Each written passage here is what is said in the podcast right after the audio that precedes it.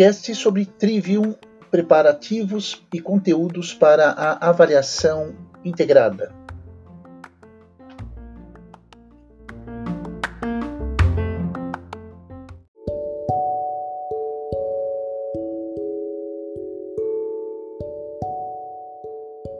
Dica do mestre: antes de fazer a prova, procure ouvir esse podcast. Eu dou algumas dicas, algumas orientações, conteúdos novos e mais ainda, procure anotar, faça um roteirinho do que você ouve nesse podcast, porque aí você vai ter condições maiores e também melhores de entender o conteúdo.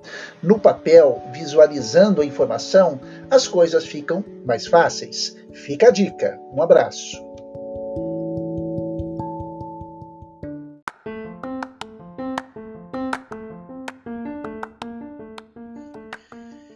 Tópicos contemplados neste podcast. Número 1. Trivium, linguagem e tipos. Tópico 2. O Trivium e as relações com o curso superior. Tópico número 3. Equívoco pensar. O Trivium, a linguagem e a comunicação. Tópico número 4. Platão e sua contribuição para o Trivium. Tópico número 5 Teoria e Análise Ilemórfica de Aristóteles. E tópico número 6, Proposições.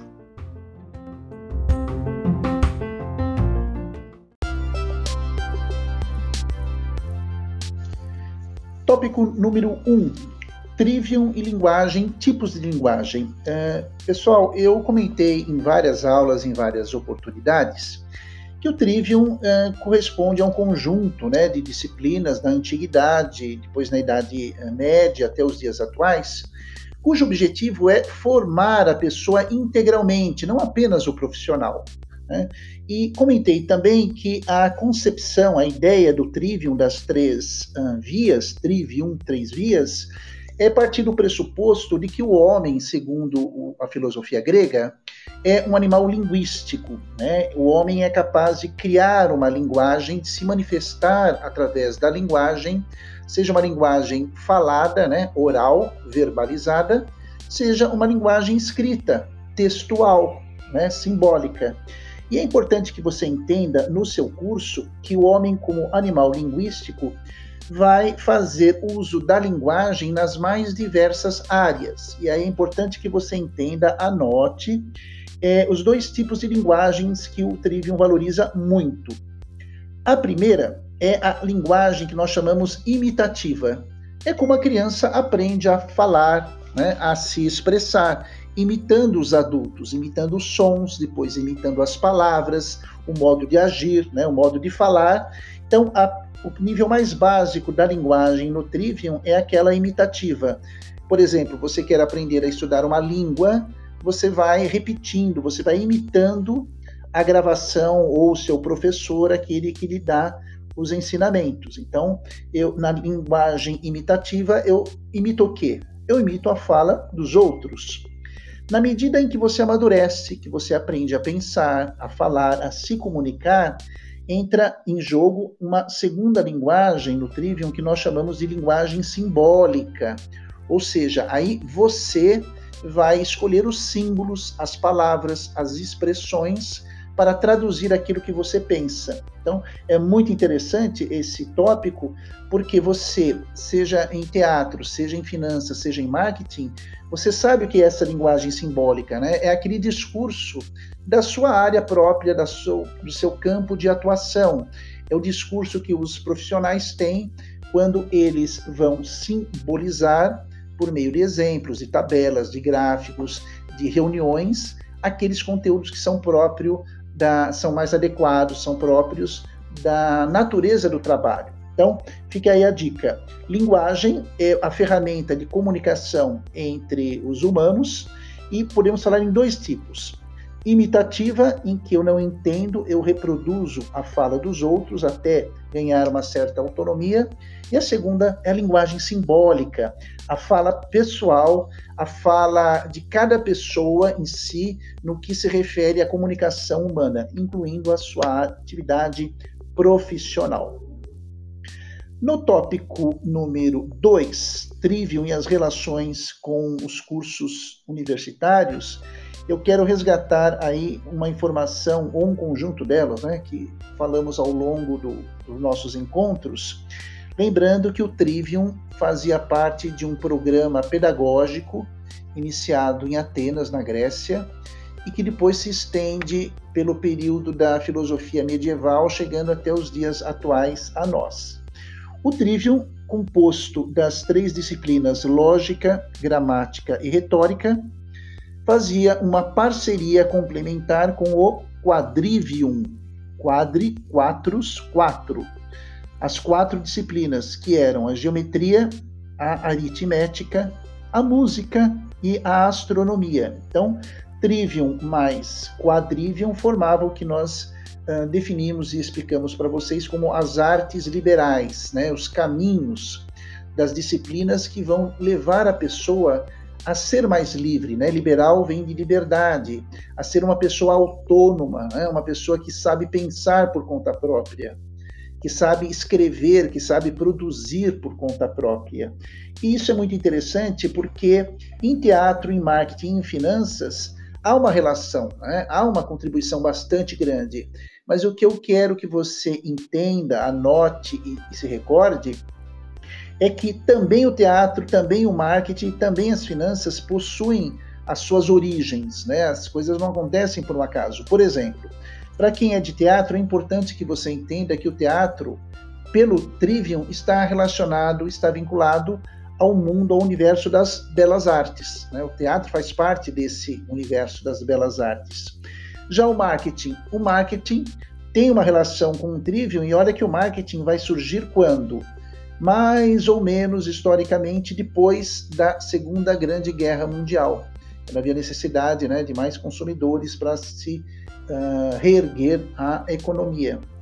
E no mundo das finanças, uh, a área que vocês estudam, quem é desse curso, possui as suas origens na área das ciências sociais aplicadas, né? como administração, como a contabilidade e as próprias finanças. Vão surgir mais ou menos no finalzinho do século XIX. Então, a, veja a relação do Trivium, que é mais antigo ainda, com o surgimento das áreas em que vocês atuam. Fica aí a dica. O item número 3 eu quero esclarecer um, um, equívoco, né, que muitas vezes as pessoas desavisadas, né, quem não estuda, quem não conhece o Trivium, pensam que o, o Trivium né, não tem nada a ver com a linguagem, nem com a comunicação, que é apenas uma cultura desnecessária, uma forma das pessoas mostrarem o seu conhecimento. Não, não. Ah, é um equívoco pensar dessa forma, pessoal. É, o Trivium possui um grande papel na formação tanto pessoal quanto profissional. Ele está relacionado sim à linguagem, ele está relacionado sim à comunicação, né? São ferramentas, como nós já vimos nas primeiras aulas de comunicação em que a pessoa se expressa com o público, fala com o público, interage com o público. Quem é esse público? É a sua clientela, são os seus uh, ouvintes, os seus telespectadores, as pessoas que te acompanham, os seus clientes. Então é, é importante você uh, entender que o Trivium uh, não tem nenhuma, nenhum significado, que ele fica cuidando só das coisas exteriores e não tem nada a ver com a formação pessoal, íntima da pessoa. Não, não. O Trivium vai lidar com a linguagem, com a comunicação e principalmente com o interior do ser humano, com a formação do ser humano. Então, cuidado aí com esse tipo de, de raciocínio, achando que é uma cultura desnecessária, que é apenas uma maneira de você mostrar que tem cultura. Não, ele é um programa de formação interno, ok?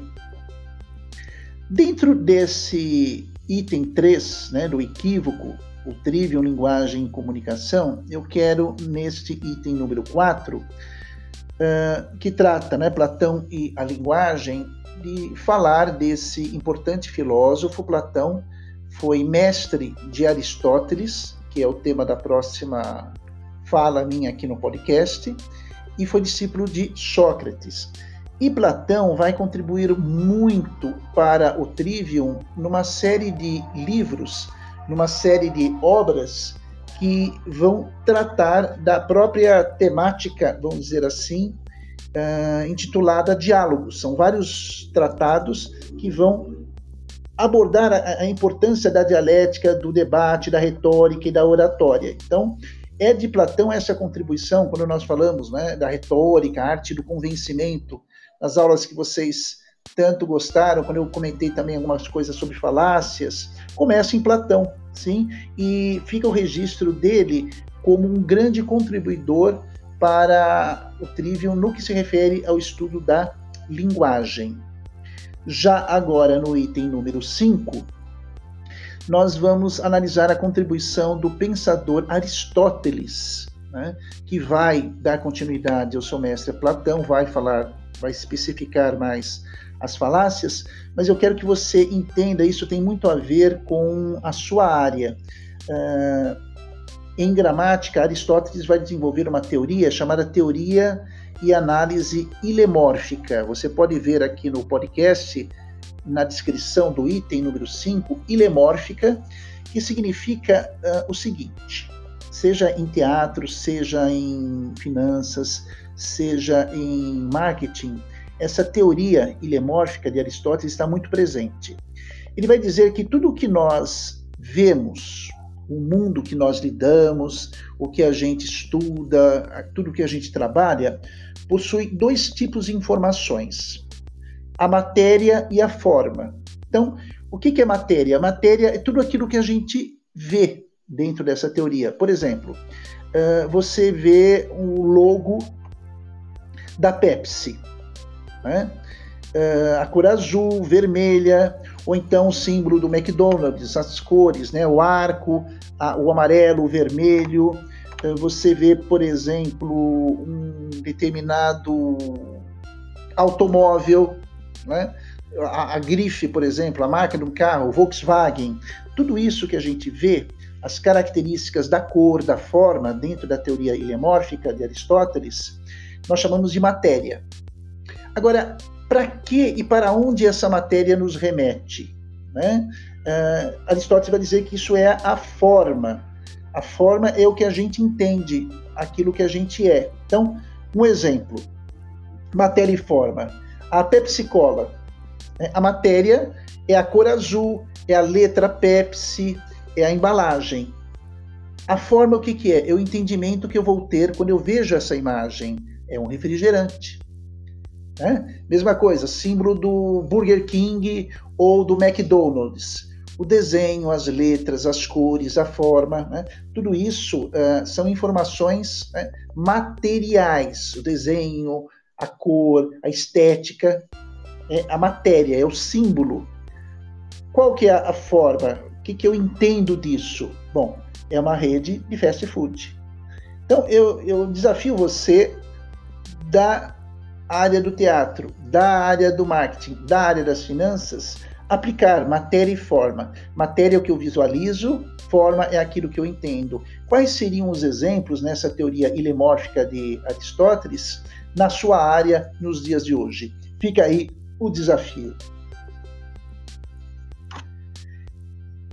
Último item trata das proposições, é um item da, da retórica e da lógica é, que é muito importante uh, o trato das proposições, ou se você quiser, vamos falar em sentenças. Né?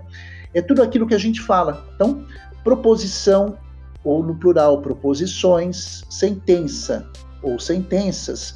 Na retórica, na oratória, gente, e mesmo na lógica, viu? São todas as afirmações que nós fazemos, né? E isso é importante, porque é isso que convence alguém quando você afirma alguma coisa, quando você nega alguma coisa com segurança, veja o impacto disso na cabeça das pessoas. Né? Então, sentenças ou proposições em teatro, em marketing ou em finanças são todas as nossas declarações, tudo aquilo que nós afirmamos, né? tudo aquilo que tem um sujeito e um predicado. Então, por exemplo, uh, vamos Eu quero dar três exemplos, um para cada curso, para ficar claro para você, de uma proposição, um tipo de proposição afirmativa. Uh, para o pessoal da área de marketing, vamos lá. Olha, gente, Fernando passou mal. Passou mal menos de uma hora após almoçar. Percebe? Eu estou afirmando algo. Pessoal de finanças, um exemplo para vocês. A contabilidade é a ciência da informação. Eu não estou afirmando, não estou passando essa segurança. Teatro, que trabalha muito com a interpretação, com o emocional. Olha, gente, Madame Clessy morreu. Percebe? É uma proposição. Então, é, da maneira como eu falo, da maneira como eu afirmo alguma ideia, da maneira como eu nego alguma ideia, veja o papel do impacto das proposições. Não é, não é só importante, veja que interessante, aquilo que você fala, mas o como você fala, afirmando ou negando. Agora, o que, que não vale? Onde que está o perigo? Que aí não é uma proposição. Quando eu faço uma pergunta. Nenhuma pergunta é uma proposição. Note aí, nenhuma pergunta, ou forma de pergunta, é uma proposição, porque ela não passa uma segurança, ela passa uma insegurança. Na é verdade, é... você sabe se vai chover amanhã? Veja, eu não estou passando uma segurança, eu não afirmo nem nego. Então, perguntas não são proposições. E aí eu te deixo pensando quais seriam as melhores sentenças e proposições na sua área, no seu curso, na sua vida e nos seus relacionamentos. Pense nisso, você já utiliza essa poderosa ferramenta e não sabe, ok? Fica aí então a oportunidade para você pensar. Eu falei muita coisa em pouco tempo. Minha dica, né, como eu falei, dica do mestre, anote, ouça isso, ponha no papel, você vai verificar que interessantes são esses conteúdos. Ok? Foi um prazer mais uma vez estar com você. Muito obrigado pelo carinho, pela audiência. Até a próxima oportunidade. Um abraço.